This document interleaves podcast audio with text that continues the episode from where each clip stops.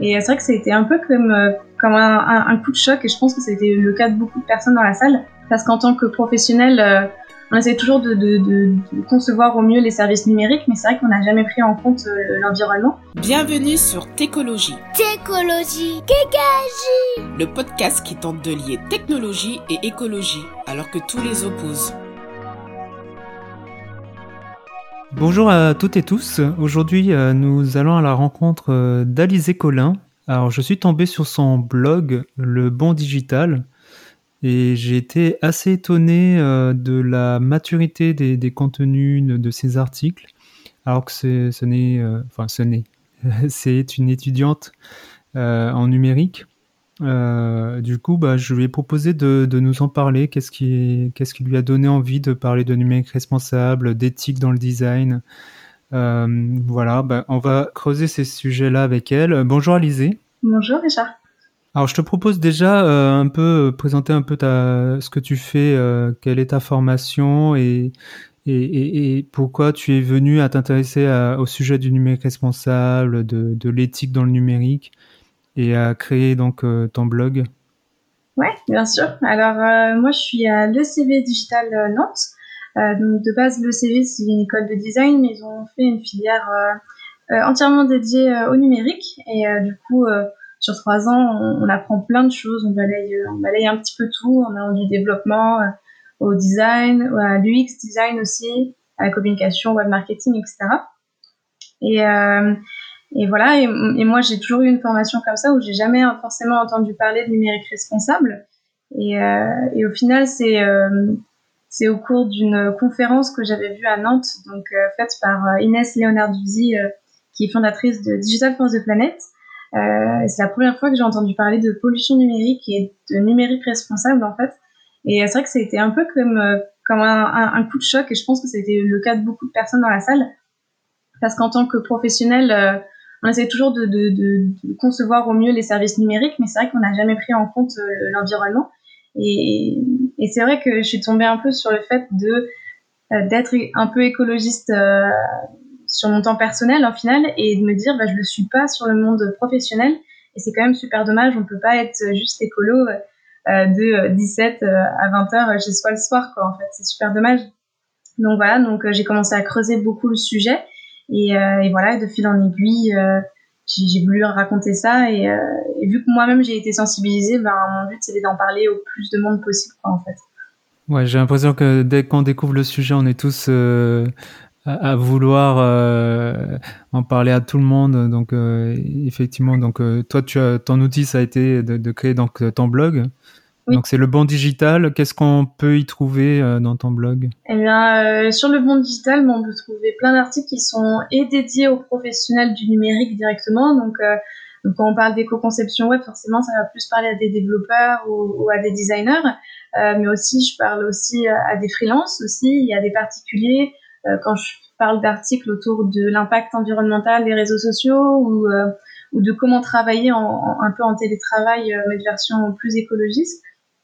Et donc voilà, donc je m'adresse un peu à tout le monde et le but c'est vraiment de, de, de, planter des petites graines dans le cerveau de chacun pour, pour se dire ici je changeais les choses un peu à mon échelle en fait. Et c'est vraiment, c'est vraiment presque, en fait à chaque fois j'essaye au mieux dans mes articles de donner des solutions pas de parler uniquement du problème, de, de la pollution qu'il y a par rapport au numérique, mais aussi de trouver des solutions parce que c'est, par là qu'on va changer les choses en fait. Et, et voilà, mon, but c'était un peu de faire ça euh, par rapport euh, au niveau euh, tous les professionnels. Quoi. Et est-ce qu'il y a des bonnes pratiques que tu mets en place? Parce que j'imagine que tu, tu fais des stages ou que tu as des peut-être des, des projets des projets numériques dans, dans ta formation. Est-ce que tu mets en place ces bonnes pratiques-là dans ton euh, dans tes pratiques au quotidien? Bien sûr, bien sûr, j'essaye un maximum parce que c'est vrai que euh, c'est le but. Si moi je sensibilise les autres mais que j'agis pas, c'est quand même dommage.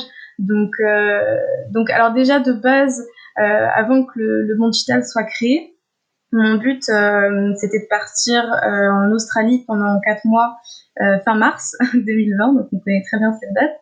Et au final, donc j'étais censée partir chez Greenpeace, donc un peu utiliser le numérique au service des bonnes causes, et euh, donc au final, ce projet-là a été totalement annulé euh, au vu du confinement. Et, euh, et, donc voilà, donc j'ai voulu me rattraper et agir de cette manière-là. Et, et là aujourd'hui, je suis actuellement en alternance dans une dans une agence de communication responsable et durable qui s'appelle Wide and Slow. Et, et donc c'est assez drôle parce que Julien, le fondateur, est, venu me chercher par rapport à mon blog. Et, et ce qui fait que directement, on a tous les deux appliqué des bonnes pratiques euh, donc au niveau professionnel, euh, par rapport à nos clients, etc., on essaie de faire de l'éco-conception web, de communiquer de, manière plus responsable, etc. Et aussi euh, sur mes projets avec mon école, avec le CV, j'essaie au maximum de voilà de planter des petites graines aussi chez mes camarades, mais aussi d'agir sur des projets fictifs de web design, d'essayer d'être d'avoir un design plus éthique, plus inclusif, et, et ça devient presque une réflexion euh, enfin presque inné euh, mécanique en fait de se dire bah il faut qu'on pense à tout le monde, il faut qu'on pense à l'environnement quand on crée quelque chose. Donc, euh, donc voilà, donc ça devient presque naturel quoi en fait. Wild and Slow, c'est pour vie sauvage et lenteur, c'est ça? Oui, c'est un peu ça, ouais. C'est le but de, de mettre en avant euh, une façon de vivre plus lente par rapport à, vrai tout le, toute la frénésie qu'on peut avoir partout autour du monde, etc. Nous, c'était le but, c'était vraiment de, de ralentir, voilà, de de, de, donner euh, la voix à des projets qui sont plus bénéfiques, qui ont un impact plus positif. Et, euh, et voilà, donc Wild Denso s'était trouvé assez facilement. Hmm. Et euh, oui, bah, j'aime bien cette idée de, de lenteur en fait euh, appliquée au numérique. Est-ce que tu as des, des, exemples justement par rapport à, à, nos usages quotidiens, ou, enfin à, à l'utilisation ou à la conception qui, qui permettrait de, enfin voilà, d'aller vers plus de lenteur de prendre le temps euh, Est-ce que c'est couper les notifications euh? Totalement, hein, c'est totalement ça. Bah, c'est vrai que ça, se recoupe totalement avec la notion de sobriété numérique en fait, de se dire bah, est-ce que euh, est-ce que déjà j'ai besoin de faire un site internet ou pas? En fait, c'est aussi la, première chose parce que tout le monde veut aller sur le numérique, etc., veut l'utiliser. Mais est-ce qu'on en a réellement besoin pour tel ou tel service ou tel produit, etc. Et, et à titre particulier, plutôt, c'est couper les notifications. Euh, euh, il y a aussi maintenant euh, quelque chose de génial qui s'est créé sur des téléphones, c'est la limitation de temps par rapport à des applications.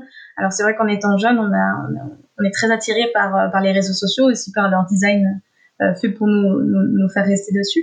Et voilà, la notion de lenteur, ça vient aussi de là, c'est de se dire, ben, je prends du temps et je me coupe un peu de, tout ce numérique-là, même si c'est un outil magnifique, et ben, et ben, faut aussi bien l'utiliser et l'utiliser avec lenteur. Voilà quoi. Donc, euh, l'utiliser euh, quand il y en a vraiment besoin et, savoir faire des pauses quoi surtout. Alors tu disais, euh, est-ce qu'on a vraiment besoin d'un site web Mais le danger, ce serait d'aller sur les, plateformes type Facebook ou, ou autre pour créer sa page et être totalement dépendant de ces, plateformes-là? Ouais, c'est, bien sûr, c'est tout, le, problème à chaque fois et la réflexion qu'il faut avoir. Donc, donc c'est vrai qu'après, c'est de la stratégie un peu de, de, chaque marque, de chaque entreprise, de se dire ben est-ce que moi je fais que des réseaux sociaux ou est-ce que je fais un site web ou je fais les deux et, euh, et qu'est-ce qui est le plus écologique un peu aussi. Euh, J'en parlais dans un article aussi de, l'impact environnemental des réseaux sociaux parce que c'est quelque chose que en tant que personnel ou en particulier ou professionnel, ben, on utilise quasiment tous les jours en fait. Et, bizarrement, on sait pas du tout l'impact que ça a parce que on sait pas comment c'est construit derrière forcément et et, euh, voilà, donc le but, c'est vraiment de, de, savoir si on, se met dessus ou pas. Et euh, après, il y a plein d'alternatives aussi. Euh, je pense notamment à YouTube où maintenant il y a, de nombreuses alternatives en peer-to-peer, notamment PeerTube, qui est une bonne alternative à utiliser en, tant que marque, par exemple. Et, quel est ton vécu et quel est le vécu aussi de tes camarades étudiants lors de cette pandémie en fait Est-ce que le numérique a, vraiment permis de, continuer à suivre les cours à distance? Ou euh, est-ce qu'il y a eu euh, un peu euh, cette fameuse Zoom fatigue Ouais, bah, on en parle beaucoup? Ouais, bah c'est sûr, mais je pense que ça, c'est quelque chose, c'est un énorme problème qui a touché beaucoup, beaucoup d'étudiants et, malheureusement, des fois, on le, sous-estime un peu. Et pourtant, nous, on peut penser bah, que le numérique, nos ordinateurs, c'est nos outils de travail. Donc, même si on va en, physique, en cours, on utilise tout le temps nos ordi. Mais, euh, mais c'est pas du tout pareil que, que de. En fait, je pense que ce qu'on a perdu face à tout ça, c'est euh, vraiment le contact humain. Et même si on voit quelqu'un en visio, et même si on a toutes nos, tous nos caméras d'allumées, ben c'est pas du tout la même chose. C'est pas du tout le même échange. Et, et donc forcément, on a tous vécu un peu cette fatigue-là. Et, et, presque du burn-out, honnêtement, pour certains d'entre nous. Et donc voilà, donc c'est ça aussi. le numérique a mis en lumière, enfin la pandémie a mis en lumière pas mal de choses au niveau du numérique. Voilà, le, temps d'écran était a juste explosé en France. Je crois que c'était plus de 25% pour le premier confinement. Et, et voilà, donc c'est pas toujours simple à, à, utiliser. Et je pense que pour chacun, même si on veut utiliser le numérique au mieux, ben, il faut vraiment savoir faire des pauses sur nos écrans, quoi. Et, et c'est ce que le Covid nous a pas permis de faire, malheureusement, sur certains temps. Donc, euh, donc voilà, donc c'est aussi ça, un peu la sobriété numérique pour moi, c'est de, c'est de savoir utiliser cet outil-là, mais savoir, savoir s'en défaire et prendre du temps euh, déconnecté aussi, je pense. C'est, primordial, je pense. À ce sujet, euh, il y a quelques jours, il y a une manifestation à, à Paris d'étudiants euh, euh, réclamant le, la réouverture des universités euh, et, et, la fin des cours euh, en visio parce qu'ils en peuvent vraiment plus. Et, et, puis je signale aussi un des tout derniers épisodes avec Yannick Morel sur ce sujet, sur la, la vie étudiante et, et, la vie des enseignants en temps de pandémie. Euh, très bien, euh, Alizé. Euh, je te propose toujours sur la, vie étudiante, ou en tout cas quel est ton ressenti par rapport à la sensibilisation de tes, de tes camarades sur le sujet numérique responsable, sur les impacts environnementaux, les impacts sociaux du numérique? Est-ce que tu, es, te sens toute seule dans ton coin ou est-ce qu'il y y a pas mal d'étudiants qui, prennent conscience de, ces enjeux-là? Alors, euh, je pense que ça dépend un peu de, chacun, mais globalement, on voit les choses évoluer parce que on voit rentrer par exemple, on entend beaucoup plus parler par exemple du X design, donc d'expérience utilisateur, euh, comment concevoir une interface euh, la meilleure manière possible pour euh, de manière inclusive et pour tous. Et, euh, et en, en, ayant eu des cours comme ça, euh, on est un peu sensibilisé à l'humain, donc c'est déjà la partie éthique qui est un peu cochée, on va dire. Et sinon au niveau environnemental, c'est vrai que ça reste assez flou. Euh, donc voilà, donc moi j'essaye un minimum de, de, planter des petites graines envers chacun, mais je peux pas forcer les gens à le, à le faire. Donc il y en a qui sont euh, voilà, qui, qui, sont curieux et qui vont essayer de chercher, qui vont essayer de se renseigner là-dessus et, et d'agir euh, à leur échelle. Euh, il y en a d'autres qui vont préférer euh, euh plutôt, comment dire, designer à leur façon des interfaces, etc. Il y a aussi beaucoup cette mode de, de beaucoup d'animation, etc.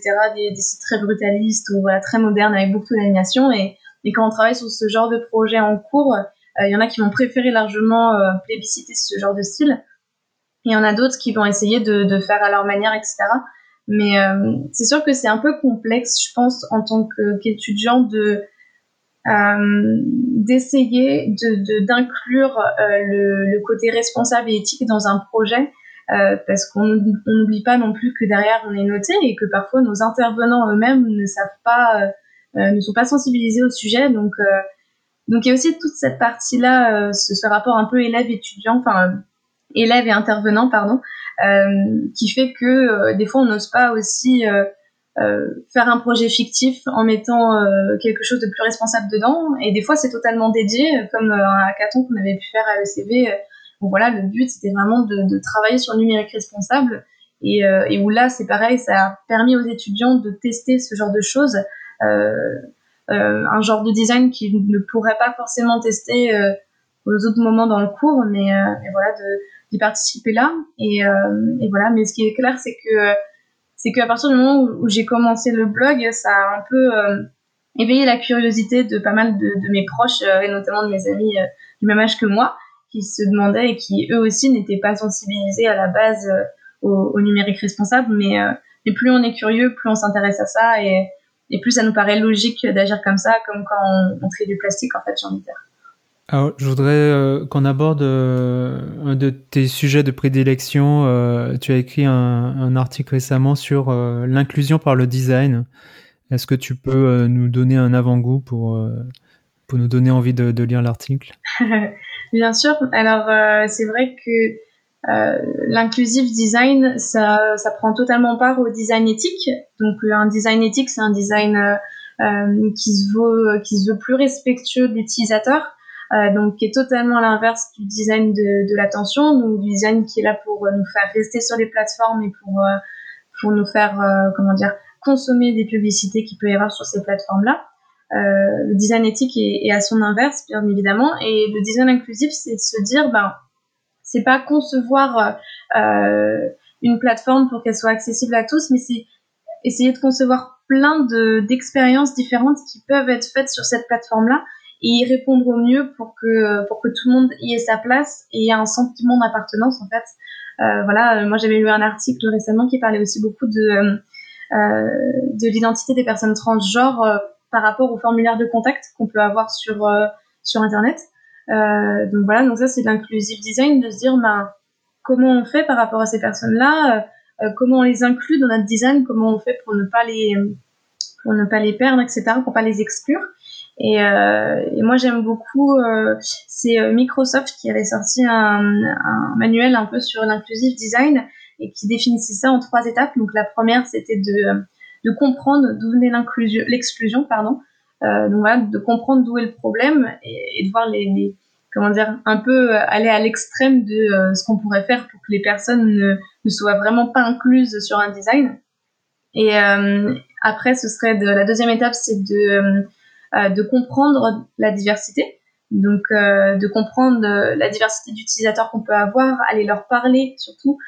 donc voilà, donc ça c'est beaucoup plus un travail du X. Et, et voilà, c'est beaucoup de leur parler. Et ensuite, la troisième, la troisième chose, c'est vraiment de, de, les fidéliser et de les inclure dans le design et d'agir là-dessus.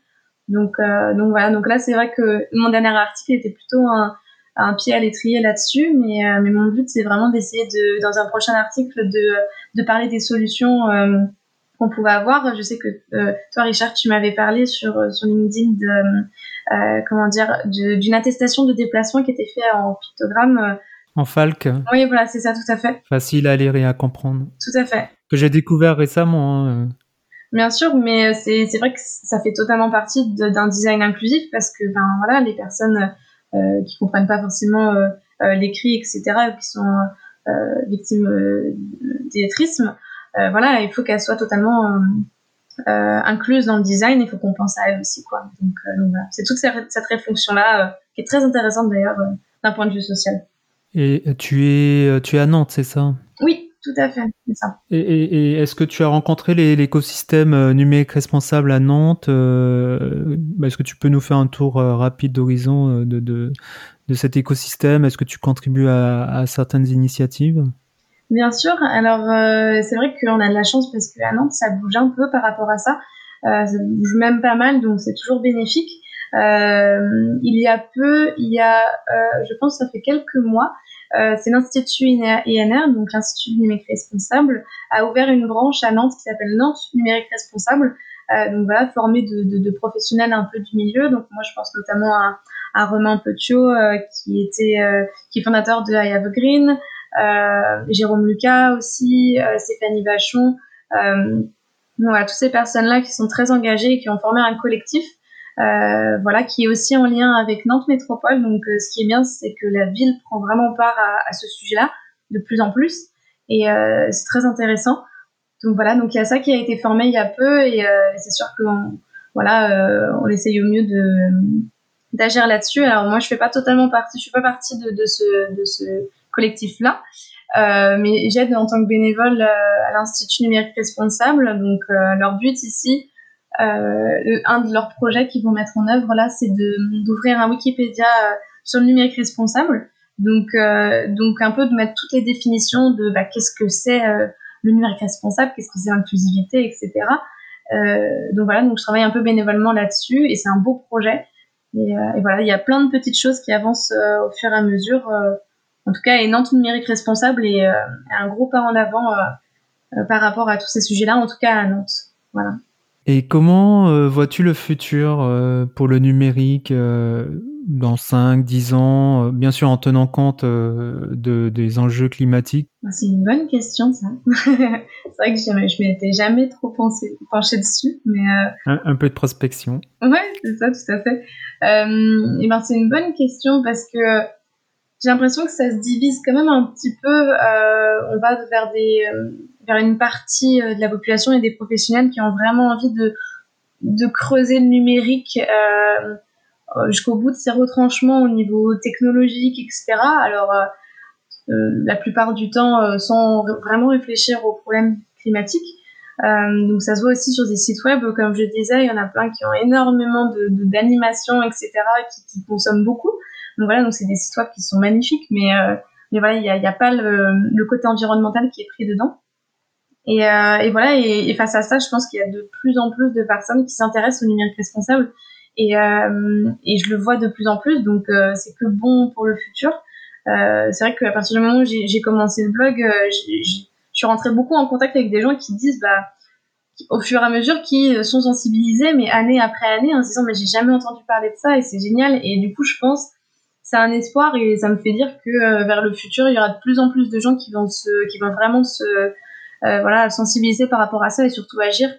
Et je pense que ça devient presque un réflexe au quotidien, comme je disais. Euh, on a eu l'habitude de, de, voilà, de trier notre plastique, etc., d'éviter d'acheter du plastique, etc., euh, de manger moins de viande ou que sais-je. Et je pense que agir face à un numérique responsable, c'est euh, c'est une étape en plus et que je pense que de plus en plus de gens vont, agir là-dessus. en tout cas, j'espère. Euh, c'est peut-être un peu ambitieux, mais ça se peut. Euh, une dernière question. Euh, comment vois-tu ton avenir euh, professionnel à court terme? Ouais.